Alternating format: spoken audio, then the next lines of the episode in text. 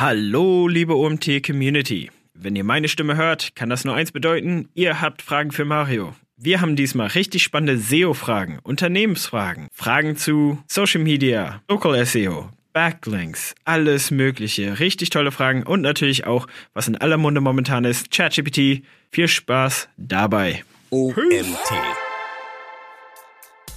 Also für mich ist Social Media ein Rücklaufkanal oder ein Branding-Kanal. Ja, wer, wer, Social Media als Traffic-Kanal sieht, der sollte sich mit Ads beschäftigen, aber nicht mit organischer Reichweite. Aber natürlich ist Social Media, je größer die Gruppe, desto besser kann ich doch meine Brand positionieren. Und je stärker die Brand, desto besser oder desto stärker das Vertrauen von Google in die Brand normalerweise. Und je stärker das Vertrauen von Google in die Brand, desto besser die Rankings. Herzlich willkommen zum OMT Online Marketing Podcast mit Mario Jung. So, ihr habt mal wieder richtig tolle Fragen für den Mario und die werde ich ihm jetzt sofort auch stellen. Mario, wir springen direkt rein mit Frage Nummer 1. Wie hat sich SEO in den letzten Jahren verändert? Ja, bevor ich zur ersten Frage komme, möchte ich mich eigentlich an der Stelle erstmal bedanken. Ja? Normalerweise sagt man immer, danke, dass ich hier sein darf. Jetzt ist das mein eigener Podcast, deswegen passt das vielleicht nicht, aber ich möchte mich bedanken dafür, dass ihr regelmäßig Fragen einreicht. Michael, der sich bei uns darum kümmert, der hat mir offenbart, dass äh, nicht alle 13 Fragen oder 12 Fragen, die heute reingekommen sind, ähm, aus dem Publikum waren, aber mehr als die Hälfte, was ich schon sehr cool finde. Und auf Basis dieser Fragen hat er noch welche ergänzt, die dazu passen. Ja, muss ich, da muss ich wirklich mal ein ganz, ganz großes, dickes Danke sagen und ihr könnt uns gerne weitere Fragen stellen, einfach an info.omt.de und wenn ich kann, beantworte ich sie oder wenn ich weiß, dass einer unserer Experten diese Frage beantworten kann, reiche ich sie auch gerne weiter. So, Jetzt habe ich viel geredet und habe noch nichts zur ersten Frage gesagt. Die Frage lautet, wie hat sich SEO in den letzten Jahren verändert? Ja klar, da gab es ein paar Dinge, wobei ich immer sage, die Basics, und um die sollte man sich immer zuerst kümmern, die haben sich nicht großartig verändert. Ja, also wir unterteilen immer in Programmierung, in Content und in das Thema Linkaufbau. Und das war früher auch schon so. Was Themen, die jetzt dazugekommen sind, meiner Meinung nach, die sehr wichtig sind, ist einmal das ganze Thema Experience. Also wirklich darauf zu schauen, dass der Text nicht nur für die Suchmaschine optimiert ist, sondern dass die ganze Webseite für den Nutzer optimiert ist kommt er schnell zum Ziel, äh, kommt er schnell zum Ziel, findet er seine Inhalte schnell und direkt. Aber auch die Inhalte, sind die leicht zu konsumieren? Sind sie so zu konsumieren, dass man daraus auch schlauer wird? Also sprich nicht nur Mehrwert bringt, sondern Mehrwert auch vermitteln kann, dass es auch hängen bleibt.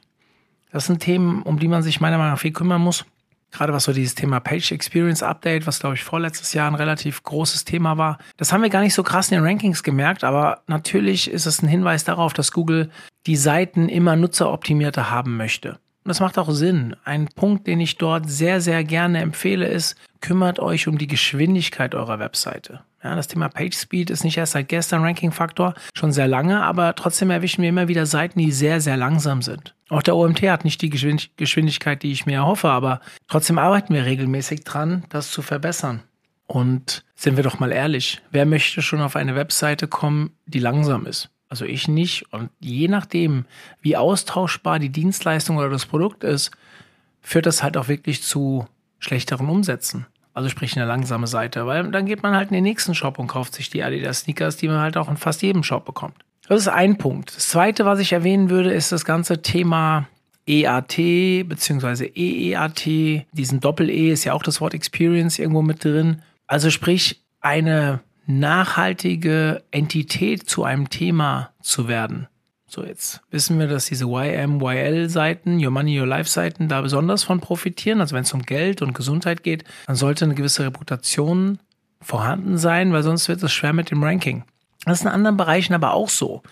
Wenn ich jetzt etwas über Online-Marketing erzähle, hat das wahrscheinlich mehr Wert, als wenn, keine Ahnung, meine Mutter, liebe Grüße gehen raus, über Online-Marketing etwas erzählen würde. Die hat damit halt nichts zu tun. Und dann kommt es halt drauf an, wer steht als Autor unten drunter. Und ja, und je nachdem, ob diese Person eine gewisse Entität zu diesem Thema darstellt, ist die Ranking-Chance halt besser. Und das ist etwas, was man sich natürlich als Marke, aber auch als Person aufbauen kann, indem man dort präsent ist. Und das heißt auch nicht, dass man, dass man, dass das, wenn man heute noch keine Entität in dem Thema ist, nicht eine werden kann. Also indem ihr Gastbeiträge bei anderen Webseiten oder und Podcasts auftretet zu einem Thema und halt immer häufiger referenziert werdet zu einem Thema, dann nimmt Google euch natürlich auch zu diesem Thema irgendwann wahr und kann euch irgendwann diese Entität oder euch als so eine Entität in dem Thema ansehen. Ein Thema, mit dem man sich beschäftigen sollte. Also nehmt euch da Zeit. Ja? Also man wird nicht von heute auf morgen ein Experte zu einem Thema.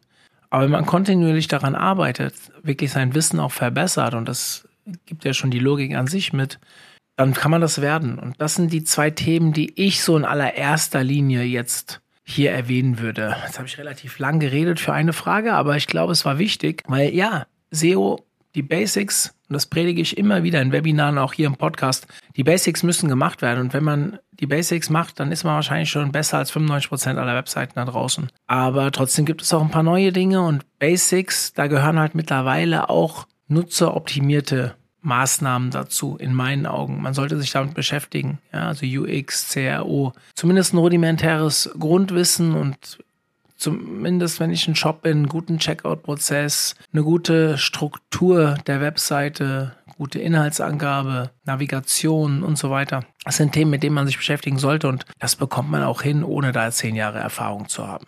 Wow, Mario, sehr ausführliche Antwort. Vielen Dank dafür. Äh, ja, Tatsache. Ich, ich, eine Hälfte der Fragen kommen von mir. Wir haben ein Dutzend Fragen heute und die Hälfte äh, kann man mir zusprechen. Jetzt eine interessante Frage an die Zuhörer. Welche Fragen stammen von mir? Wenn Mario heute noch einen Post äh, zum, zum Podcast-Folge macht oder so, schaut mal, ob ihr vielleicht in den Kommentaren reinschreiben könnt, welche Fragen ihr denkt von mir kamen, welche kamen von euch. Äh, ich bin mal sehr gespannt, was für Antworten wir bekommen werden.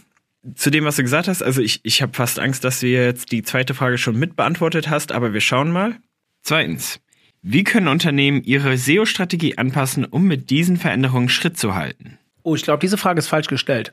Also wie können Unternehmen ihre SEO-Strategie anpassen? In meinen Augen sollte die SEO-Strategie immer wieder angepasst werden. Und klar, auf Veränderungen sollte man reagieren und diese Veränderungen werden meistens von Google oder von Google nahestehenden Personen oder Personen, die sich sehr viel mit SEO beschäftigen, schon frühzeitig erwähnt, dass man eine Tendenz der Entwicklung in diese Richtung sieht. Auch Toolanbieter jetzt wie Systrix zum Beispiel, mit denen wir eng zusammenarbeiten. Ähm, der Johannes hat in, auf, ähm, in seinem Blog beziehungsweise auf seinem LinkedIn-Profil regelmäßig Anregungen beziehungsweise Studien und so weiter. Und natürlich mit jedem Google-Update gibt er seine Theorie ab, was man theoretisch äh, beachten sollte in Zukunft. Also da geht auch äh, ganz klar Gruß raus an Johannes und mein ja, Shootout. Abonniert den Newsletter von Systrix, das lohnt sich. Aber ja, genau. Äh, man sollte immer wieder seine SEO-Strategie anpassen können auf solche Szenarien, auch vielleicht auf Möglichkeiten, Opportunitäten. Ja, also es kann ja auch sein, dass man auf einmal irgendein Content-Projekt relativ leicht umsetzen kann, weil irgendjemand an einen herangetreten ist und in Kooperation es dann einfacher ist, als wenn man es selbst macht. Und das kann aber vielleicht gar nicht auf das erste Ziel des Unternehmens einzahlen, aber durch die, ja, äh, das Thema äh, gestiegene Chancen, einfachere Umsetzung kann man ja auch Strategien ein bisschen anpassen und ein bisschen in eine andere Richtung laufen lassen. Also, ja klar, UX, jetzt vielleicht auch die Strategie. Ich weiß nicht, ich glaube, in den Fragen später kommt auch noch was zum Thema Linkbuilding. Wenn man versucht, seinen EEAT-Wert, seine Entität auszubauen, zu verstärken, seine Reputation zu festigen, dann macht es natürlich auch Sinn, die Strategie so anzupassen, dass man viel auf anderen Webseiten, beziehungsweise ja, dass man halt auftritt im, im Markt. Das muss nicht nur auf anderen Webseiten sein, das kann auch auf Konferenzen sein, wo man dann erwähnt wird, das kann im Podcast sein und so weiter. Das habe ich ja eben alles in Frage 1 schon gesagt. Und ja, die SEO-Strategie sollte man regelmäßig darauf anpassen. Entweder indem man die Ressourcen erweitert, indem man die Ressourcen umpriorisiert. Das hängt aber von Unternehmen zu Unternehmen ab je nach Konstellation, je nach Ausgangsbedingungen macht das natürlich schon Sinn, sich das individuell auch anzuschauen.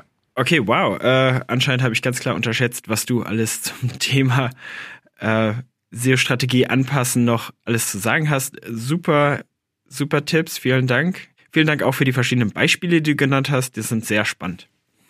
Drittens. Wie können Unternehmen ihre Inhalte optimieren? Was sind einige der häufigsten Fehler, die Unternehmen bei der Umsetzung ihrer Online-Marketing-Strategie machen? Okay, jetzt müssen wir ein bisschen aufpassen bei dieser dritten Frage im Kontext zu den ersten zwei Fragen. Und danach kommen wir nochmal zu einem SEO-Thema, wie ich hier in der Fragenliste sehe. Deswegen ein bisschen Vorsicht. Also wie können Unternehmen ihre Inhalte optimieren? Wofür? Habe ich eine SEO-Strategie? Habe ich eine Social-Media-Strategie? Was ist das Ziel? Will ich Conversions erzielen? Will ich informieren? Also diese Frage muss ich erstmal beantworten. Und dann eine zweite Frage in dieser dritten Frage oder in diesem dritten Abschnitt ist, was sind einige der häufigsten Fehler, die Unternehmen bei der Umsetzung ihrer Online-Marketing-Strategie machen? Vorsicht! Eben wird gefragt, wie man Inhalte optimieren kann. Und jetzt, was die häufigsten Fehler sind in der Umsetzung ihrer Online-Marketing-Strategie.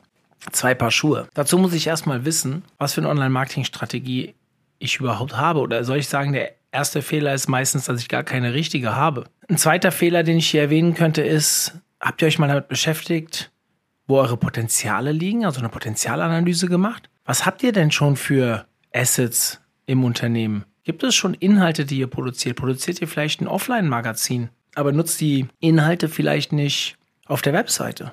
Also einen Fall hatte ich schon mal. Oder ein Beispiel wäre auch das Thema Video. Ja? Manche Unternehmen haben bereits einen Videoexperten und die produzieren für Fernsehen, vielleicht für andere Sachen und machen auch richtig gute Arbeit. Aber die Inhalte auf der Webseite durch Videos vielleicht zu verbessern, anzureichern, dadurch die Verweildauer zu verlängern, bessere SEO-Daten zu bekommen, die, diese Zusammenhänge sehen viele nicht. Und kennen vielleicht auch viele nicht. Und ja, das sind natürlich Themen, die man dann leichter umsetzen kann, wenn bestimmte Ressourcen schon im Unternehmen sind. Also häufige Fehler sind A, ich habe keine Strategie, B, ich weiß nicht, welche Kapazitäten oder Ressourcen oder Assets ich im Unternehmen schon habe.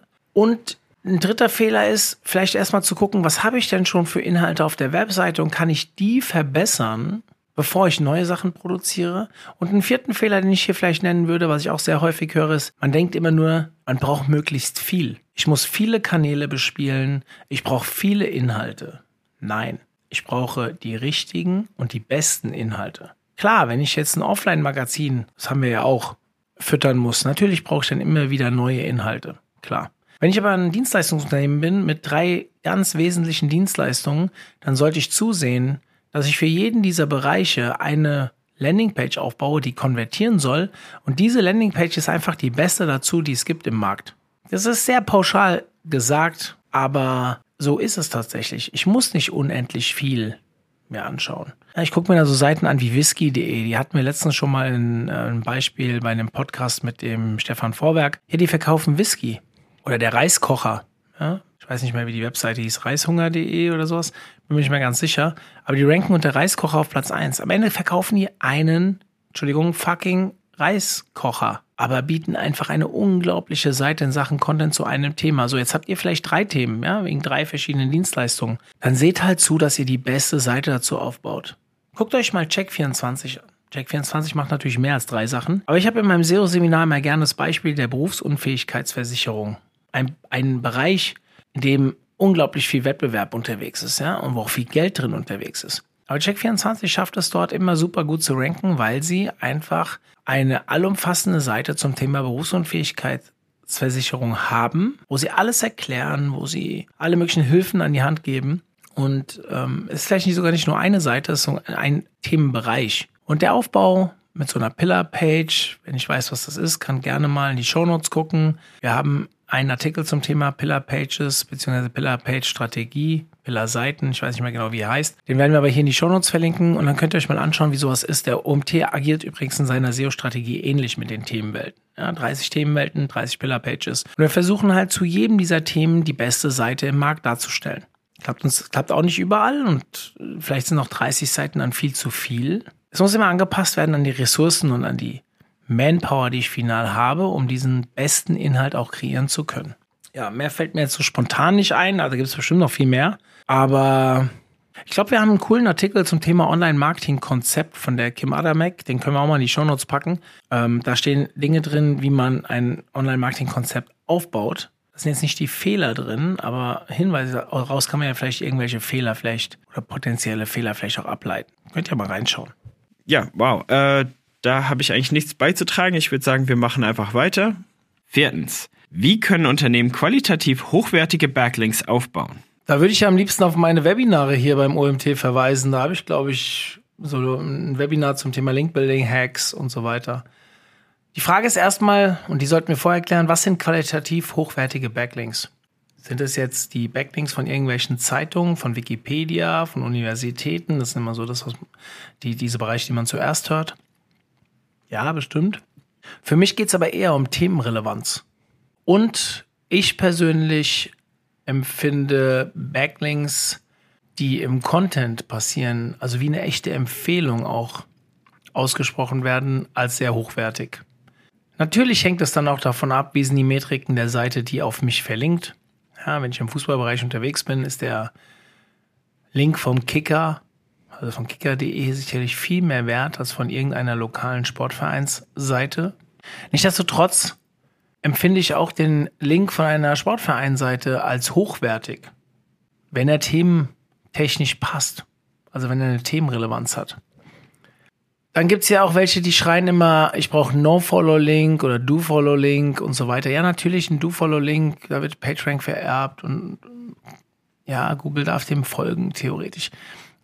Aber in einem guten Link-Profil sind halt auch No-Follow-Links drin. Und ich bringe da immer gerne als Beispiel, jeder schreit immer, ich will nur Do-Follow-Links haben, keine No-Follow-Links. Die bringen mir nichts, aber wenn ich dann sage, willst du einen Link von Wikipedia haben, da schreien sie alle ja. Das sind auch alles No-Follow-Links.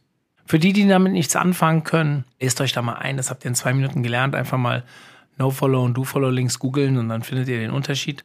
Ich gucke gar nicht so krass auf die Qualität der verlinkenden Webseite, sondern ich achte immer enorm auf Themenrelevanz.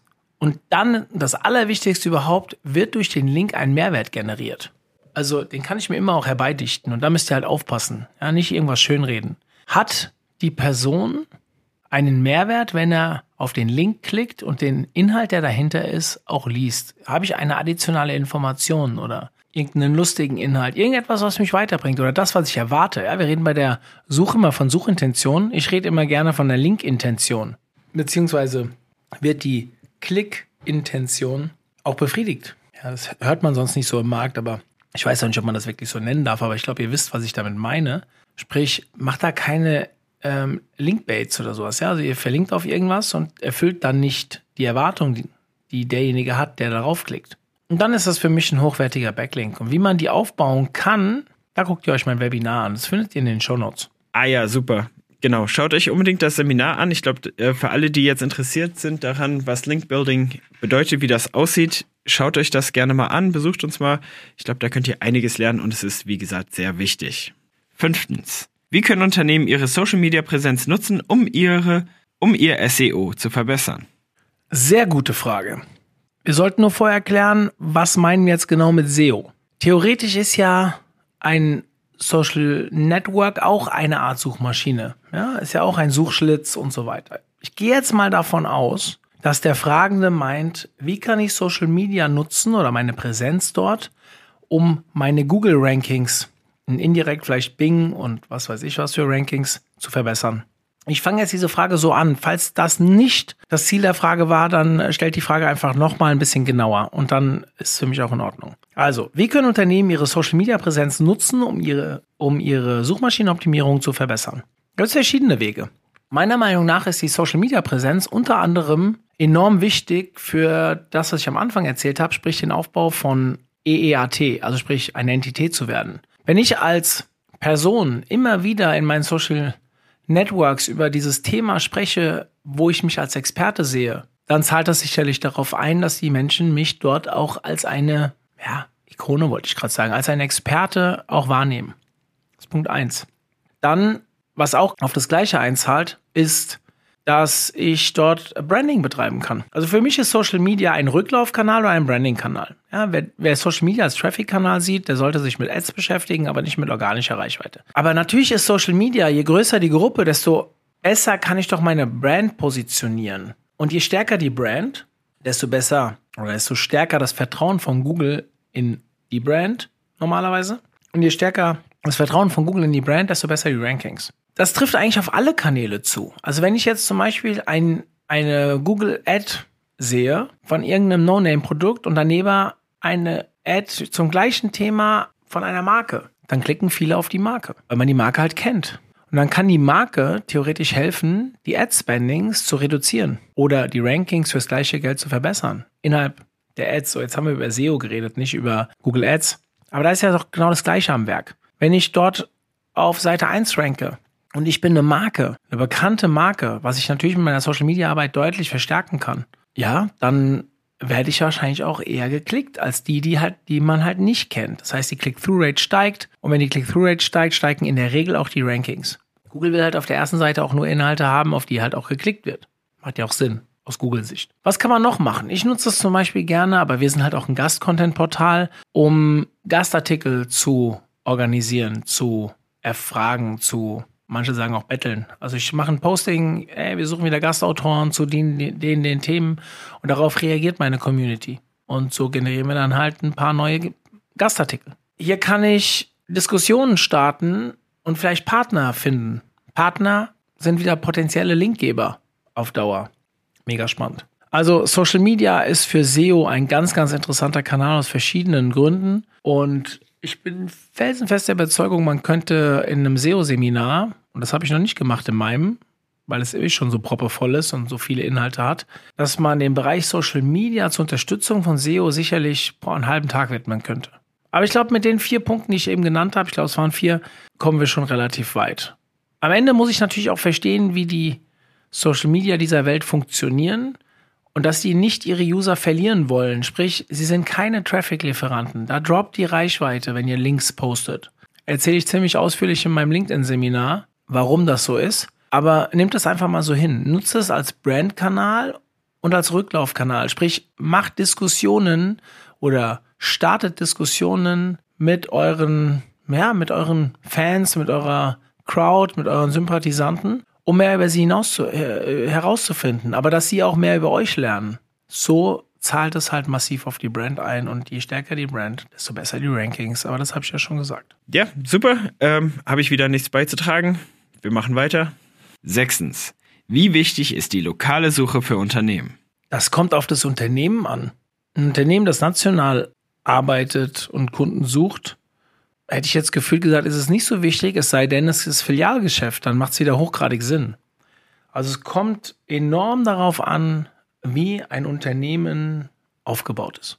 Und wenn ihr jetzt einen regionalen Friseur oder irgendeinen Fensterbauer nehmt, da ist natürlich die lokale Suche total wichtig. Also dann, wenn quasi dieses ähm, Local Pack nennt sich das, glaube ich, also sprich die lokalen Treffer zu sehen sind, wo Google My Business prominent eingebunden ist, da macht es hochgradig Sinn, sich mit Local SEO, und dazu haben wir eine eigene Themenwelt, den Link habe ich euch auch mal in die Show Notes gepackt, ähm, ja, für euch nutzt. Also klar, beschäftigt euch damit. Und das ist auch, glaube ich, gar nicht so schwierig. Die Regeln sind auch relativ einfach und damit müsst ihr euch halt beschäftigen. Für ein Unternehmen wie jetzt den OMT, wir sammeln auch Empfehlungen ein und ja, aber lokal Niemand sucht nach Online-Marketing-Konferenz Mainz oder sowas. Und unsere Webinare können wir in der ganzen Dachregion anbieten. Also ich glaube tatsächlich für uns ist die lokale Suche nicht so interessant. Warum ich aber trotzdem zum Beispiel in dem Google My Business Account Empfehlungen einsammle, also Rezensionen, ich glaube halt, je mehr Empfehlungen, Rezensionen ich habe und je besser die sind, desto höher ist wieder das Vertrauen von Google zu mir. Vor allem, wenn ich nicht nur kurzfristig dafür sorge, dass einmal viele Rezensionen reinkommen, sondern dass dauerhaft Rezensionen eingesammelt werden, also Bewertungen, Google-Bewertungen. Das halte ich für total hochgradig wichtig, ja. Also ich weiß gar nicht, das wird immer so ein bisschen vernachlässigt. Im Gegenteil, es wird manchmal abgetan, wenn einer fünf Sterne Bewertung hat, dann wirkt das ähm, manipuliert. Das mag sein, wenn ich so 10, 15 Bewertungen habe, meine besten Freunde gefragt habe, dass da ja auch was dran ist. Aber wenn man jetzt wie der OMT zum Beispiel, ich glaube 470 bis 500 Bewertungen hat und dann nicht eine 4,8 oder 4,9, sondern tatsächlich eine 5,0 in dem Durchschnitt hat, dann kann das nicht schlecht sein. Vor allem, wenn man sich die Bewertungen anschaut, sieht man auch, dass wir das nicht manipuliert haben, sondern dass wir halt einfach gute Arbeit machen. Ja, wir haben unsere Fehler, so wie jeder andere auch, aber all, alles in allem scheinen wir den Leuten zu gefallen, weil wir doch sehr viel kostenfrei auf sehr hoher Qualität anbieten. Warum das nicht nutzen, um mehr Rezensionen zu bekommen, Leute dauerhaft gezielt anzusprechen? Und ja, die können auch mal schlecht bewerten. Und ja, es passiert auch mal, dass einer von alleine schlecht bewertet. Aber wenn ich im Durchschnitt so eine starke Bewert so ein starkes Bewertungsprofil habe, dann zahlt das ja massiv in das Vertrauen von Google in die Brand ein. Zumindest bilde ich mir das ein. Ich habe das auch schon mal gelesen, aber Google hat das ja noch nie bestätigt. Also zumindest ich, kenne ich diese Bestätigung nicht. Trotzdem halte ich es für wichtig. Wir machen das über einen automatisierten Workflow.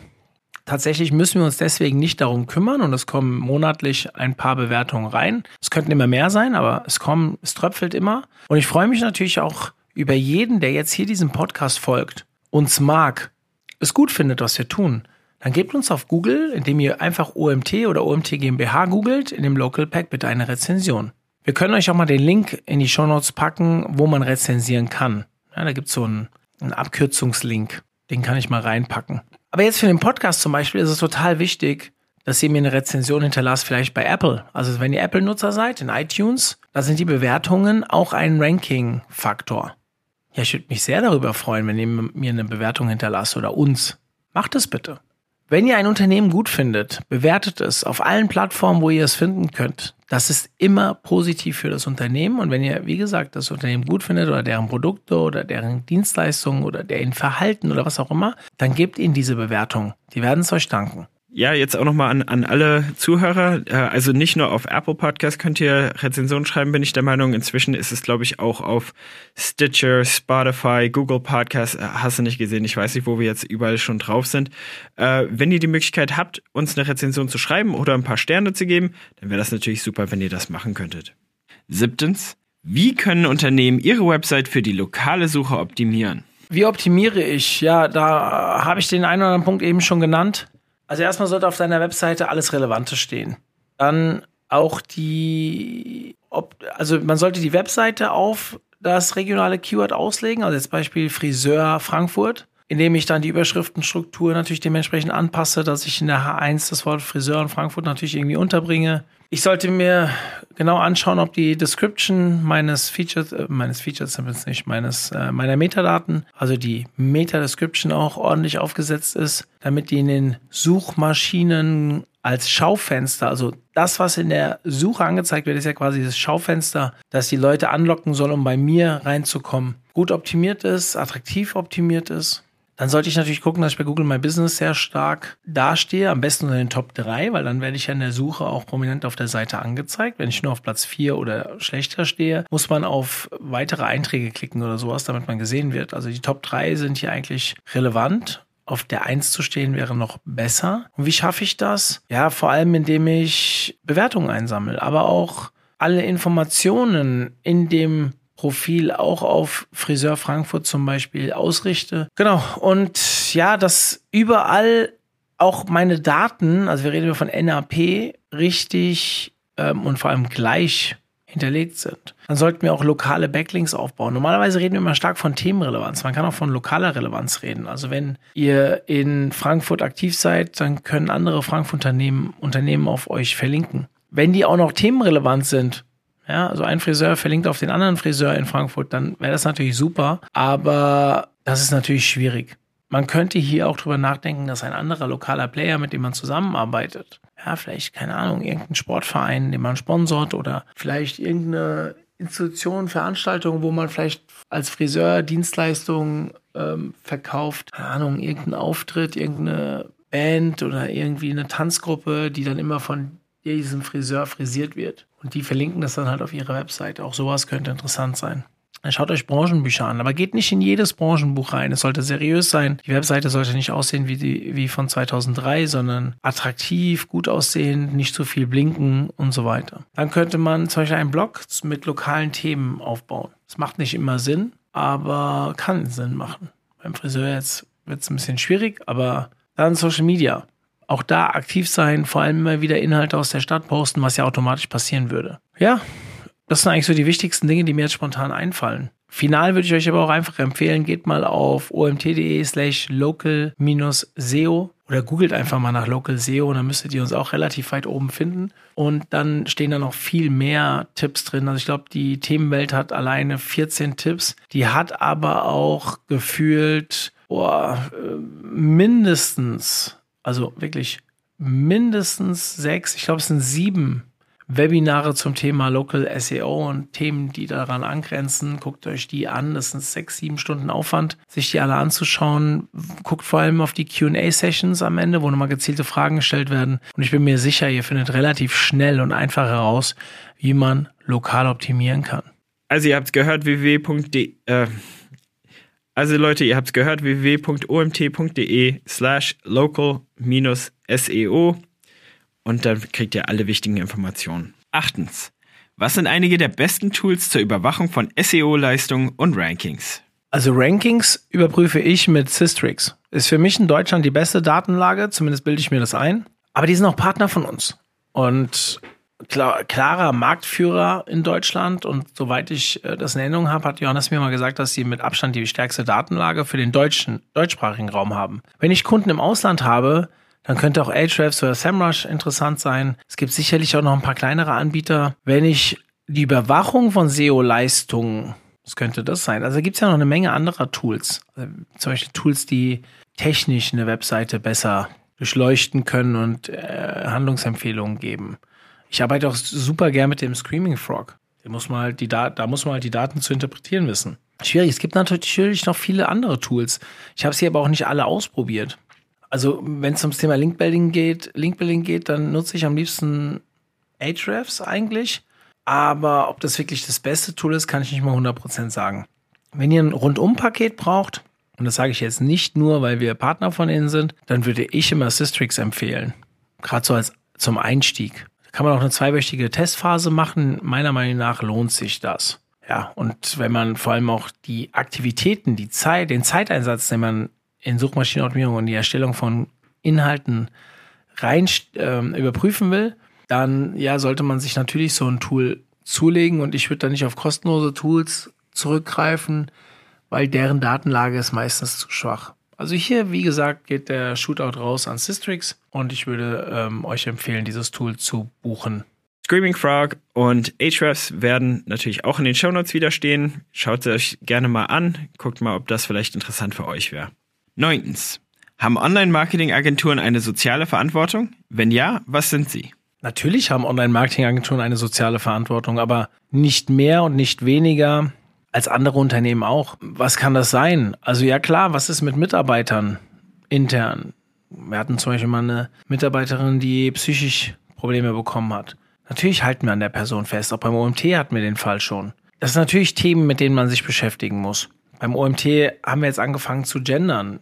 Fällt das jetzt unter soziale Verantwortung? Ich würde sagen, eine ganze Menge, eine ganze Menge an, an Leuten würde sagen, ja. Was kann man noch sagen? Das ganze Thema Nachhaltigkeit, mit dem beschäftigen wir uns gerade sehr viel. Soweit es natürlich auch die Ressourcen zulassen. Aber das ganze Thema Datenmüll, ja, also welche E-Mails werden verschickt, wie viele davon, welche Anhänge, das kostet alles Leistung und Energie. Und alles, was wir an Energie nutzen, fehlt vielleicht an anderer Stelle, beziehungsweise erzeugt Kosten. Und das muss ja vielleicht nicht sein. Mit welchen Partnern arbeite ich zusammen? Sind das verwerfliche Partner, keine Ahnung, irgendwelche Waffenhändler oder wie auch immer? Mache ich Online-Marketing für Unternehmen, die, keine Ahnung, äh, sich halt nicht um Gleichberechtigung bemühen oder sogar sich dagegen stellen? Das sind natürlich Themen, also keine Ahnung, Frauen diskriminierend oder Ausländer diskriminierend. Äh, für solche Anbieter möchte ich halt nicht arbeiten als Online-Marketing-Agentur und ich würde immer empfehlen, da nicht dem Ruf des Geldes zu folgen, sondern halt äh, sich der sozialen Verantwortung bewusst zu sein und dann auch mal Nein sagen zu können. Aber das halt, also dieses Thema empfinde ich wirklich als wichtig für jedes Unternehmen. Das muss nicht nur eine Online-Marketing-Agentur sein. Ja, sehr interessante Frage und, und sehr gute Antwort. Ich würde sagen, jeder Unternehmer sollte sich wirklich den Gedanken machen, okay, mit wem möchte ich arbeiten, nicht nur in der Kundschaft, sondern auch Mitarbeiter, was für eine Kultur möchten wir da schöpfen und ähm, wie möchten wir wahrgenommen werden, beziehungsweise wer sind wir denn? Äh, sind wir da kongruent oder ähm, beißt sich das oder, oder bekämpfen sich da zwei Seiten? Zehntens. Wie wichtig wird SEO weiterhin sein, wenn sich KI die Informationen der Webseiten nehmen und als eigene Informationen wiedergeben? Zusätzlich sollte man jetzt versuchen, auf Bing zu optimieren statt Google, damit, damit man eher in den Suchanfragen von ChatGPT gefunden wird? Ja, dann soll mir der Fragende erstmal kurz erklären, wo der Unterschied liegt. Also, wie optimiere ich denn auf Bing, ohne auf Google zu optimieren? Ich habe mal gehört, dass Bing deutlich sozialer wäre. Also sprich, dadurch, dass ja Microsoft, glaube ich, auch einen Teil von LinkedIn oder komplett LinkedIn gekauft hat und ich glaube auch einen kleinen Anteil von Facebook mal hatte oder vielleicht auch noch hat, ich weiß es nicht, dass diese Werte mehr einfließen sollen keine Ahnung. Insgesamt glaube ich, dass die ganzen Suchmaschinen schon irgendwo versuchen, auch Google zu kopieren, weil Google halt nachweislich erfolgreicher ist wie alle anderen. Also muss ich wirklich gezielt auf Bing optimieren? Also Vielleicht wäre das auch mal ein Artikel, äh, der es wert wäre für unsere Plattform, aber wir haben noch keinen und tatsächlich kenne ich auch gar nicht gezielt einen Bing-Optimierer. Ich habe immer gesagt, auf Bing zu optimieren macht vor allem dann Sinn, wenn ich auf eine ältere Zielgruppe gehe. Also sprich Menschen Ü60, die sich einen Windows-Computer gekauft haben oder gekauft bekommen haben, automatisch der Microsoft Edge Browser installiert ist und wenn die etwas suchen über die Leiste unten, weil dann der Bing, ähm, weil Microsoft Edge dann halt auf Bing zurückgreift. Ich glaube trotzdem, dass die Leute denken, dass sie googeln. Dementsprechend, ähm, ja, dann macht es vielleicht Sinn, auf Bing zu optimieren, falls das überhaupt geht. Bin ich überhaupt nicht im Thema, um ehrlich zu sein. Was jetzt KI angeht und JetGPT, tja, wie wichtig wird SEO weiterhin? Ich glaube, sehr wichtig. Es kommt so ein bisschen auf die Bereiche auch an. Also Informationsbereiche werden es immer schwerer haben, wenn sich KI wie ChatGPT durchsetzt. Also wenn ich die sieben besten Tipps brauche für Videomarketing, kann ich ChatGPT auch fragen und die ziehen sich die Inhalte Netz, aus dem Netz. Aber jetzt müssen wir ein bisschen aufpassen. Ich habe das noch nicht so, ich habe mich noch nicht so tief reingearbeitet. Aber wenn ich jetzt Inhalte über ChatGPT suche zu einem Thema, dann filzt ChatGPT die wichtigsten Inhalte zu dem Keyword und baut etwas Eigenes zusammen. Das ist aber nicht gesagt, dass diese Inhalte alle richtig sind. Das kann hier halt auch sehr einfach Unwahrheiten, ja, es können hier sehr einfach Unwahrheiten noch weitergegeben werden. Deswegen wäre ich da sehr, sehr vorsichtig. Ich habe gestern, also wenn ich, als ich das hier aufgenommen habe, oder als ich jetzt im Moment haben wir den 2. April. Der Podcast geht online am 4. April. Also wenn ihr das hört, ist es wahrscheinlich nach dem 4. April. Gestern war der 1. April und darauf will ich hinaus. Und ich habe einen ganz tollen Screen gesehen, auf dem steht, und ich habe ihn auch über meine Stories geteilt, der 1. April ist der einzige Tag, wo wir hinterfragen, ob die Inhalte im Internet richtig sind. Ich habe eine Menge Smileys darauf zurückbekommen und ich muss euch ganz ehrlich sagen, ähm, wir sollten immer die Inhalte im Netz hinterfragen. Ich kann euch Wikipedia-Profile zeigen, wo ich mich thematisch sehr gut auskenne, also in den Themen, und die einfach falsch sind. Es gibt so viele falsche Inhalte da draußen und ich bin sehr gespannt, wie JetGPT das in den Griff kriegen will, weil theoretisch filzen die die Inhalte, bauen die dann aktiv zusammen, ziehen sich die besten Inhalte und irgendwie müssen sie auch bewerten, was richtig ist. Vor allem, weil sie ja nur einen Inhalt zeigen. Und das kann natürlich dramatisch sein, wenn diese Inhalte dann dauernd falsch sind. Google macht das ja ähnlich, also indem sie mehr auf Entitäten achten, hoffen, dass die Schreiber auch wirkliche Experten sind. Das ist ja auch eine Maßnahme gegen Fake Infos. Meiner Meinung nach eine gute Maßnahme, aber es ist natürlich auch, das braucht auch Zeit. Und ich bin sehr gespannt, wie JetGPT sich damit beschäftigt. Also ich habe enorm viel Angst vor dem Thema, dass falsche Inhalte enorm stark weitergegeben werden. Zudem das ganze Thema Urheberrechte. Wer hat denn den Artikel gebaut, den, von dem sich die KI die Informationen zieht? Und wenn die das eins zu eins weitergeben, beziehungsweise auch in Passagen, das führt ja zu massiven Urheberrechtsklagen. Da bin ich auch sehr gespannt, wie man sich damit ähm, ja, wie sich das entwickeln wird.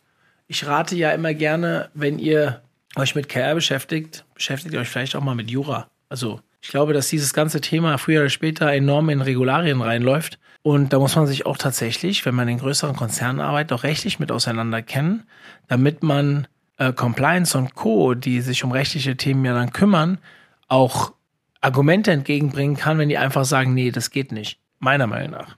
Ja, also ich glaube, da sind viele Fragen momentan offen zu ChatGPT. Alle haben ein bisschen das Gefühl, dass sich die ganze Online-Marketing-Welt verändern wird, aber es ist noch nicht ganz klar, in welche Richtung. Wie können wir es zu Nutzen machen? Wie wird es die Suchverhalten verändern von den Leuten? Was bedeutet es für Google? Was bedeutet es für Bing? Was bedeutet es für Microsoft? Ähm, grundsätzlich super spannend. Und äh, ich bin mal auch gespannt, was wir jetzt in den kommenden Monaten, vielleicht auch Jahren alles noch so sehen werden.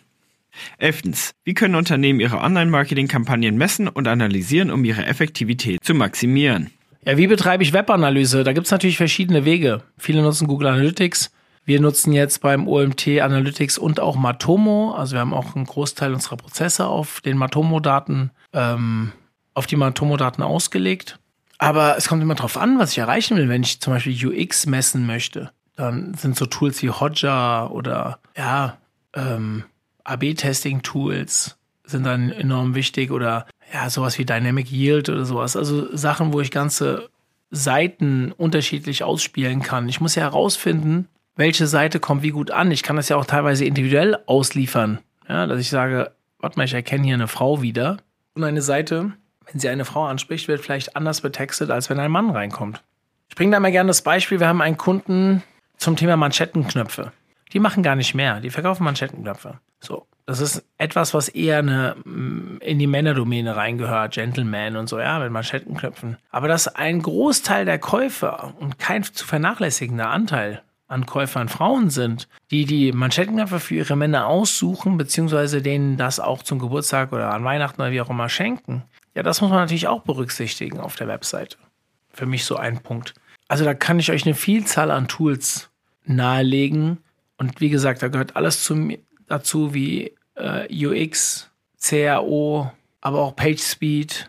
Ansonsten nochmal, welche Online-Marketing-Kampagne machen Sie denn gerade? Ja, also ich kann zum Beispiel, wenn ich meine Online-Marketing-Kampagne vor allem auf E-Mail-Marketing beruht, da bietet mir fast jeder E-Mail-Marketing-Dienstleister schon Statistiken an. Wie hoch ist die Öffnungsrate der Newsletter, die Klickrate, die Klicköffnungsrate und so weiter und so fort. Wie lange waren die auf dem Newsletter? Wie viel Zeit haben sie darauf verbracht? Haben sie es gelesen? Haben sie es geklickt und so weiter? Also ganz, ganz viele Punkte und jetzt auf Online-Kampagne, auf Online-Marketing-Kampagnen das Ganze zu, zu reduzieren, erweitern, nennt es wie ihr wollt, das ist jetzt hier nicht so einfach und schnell beantwortet. Also ja, man sollte das alles kontrollieren, wir sollten alle data-driven arbeiten. Das ist immer leichter gesagt, als man es final machen kann. Auch wir, wir, wir, arbeiten schon unglaublich viel mit Daten und trotzdem erwische ich immer wieder, wie wir in Analytics oder Matomo einfach bestimmte Dinge noch nicht eingestellt haben. Dass ich mir teilweise vornehme, Reports zu bauen, um eine Entscheidungsfindung herbeizuführen für irgendein Thema, aber keine Ahnung, ich habe halt gar keinen Reporter dazu aufgebaut oder wie auch immer. Das, also gibt es ganz, ganz viele. Also ich merke, wie wir auch noch viel mehr machen könnten, obwohl wir schon richtig viel machen. Und dann hängt es davon ab, was mein Ziel ist. Ich muss immer sagen, was ist mein Ziel von der Online-Marketing-Kampagne? Ist es Umsatz? Ist es Gewinn? Bei Umsatz, mehr Umsatz für die Webseite wäre zum Beispiel ähm, Conversion Rate Optimierung total sinnvoll und Conversion Rate Optimierung besteht in erster Linie aus AB-Testing. Also brauche ich ein AB-Testing-Tool. Zum Beispiel. Ja, wie ihr hört, es gibt reichlich Tools da draußen, die ihr benutzen könnt. Ihr müsst aber natürlich auch wissen, welche Daten ihr haben möchtet, damit sie dann eure Fragen auch die richtigen Fragen beantworten. Zwölftens. Wie können Unternehmen sicherstellen, dass sie eine positive Online-Reputation aufbauen und aufrechterhalten? Äh, gute Arbeit leisten, weiter an ihrem Produkt arbeiten, das Produkt immer weiter verbessern. Am Ende kann ich nur eine positive Reputation aufbauen, wenn das, was ich liefere, zu einer ähm, Performance gelangt, die höher ist als die, die erwartet wird. Also wenn ich etwas kaufe und ich habe eine gewisse, dann habe ich immer eine gewisse Erwartung an das Produkt oder die Dienstleistung. Wenn die erfüllt wird, ist das cool, dann bin ich happy.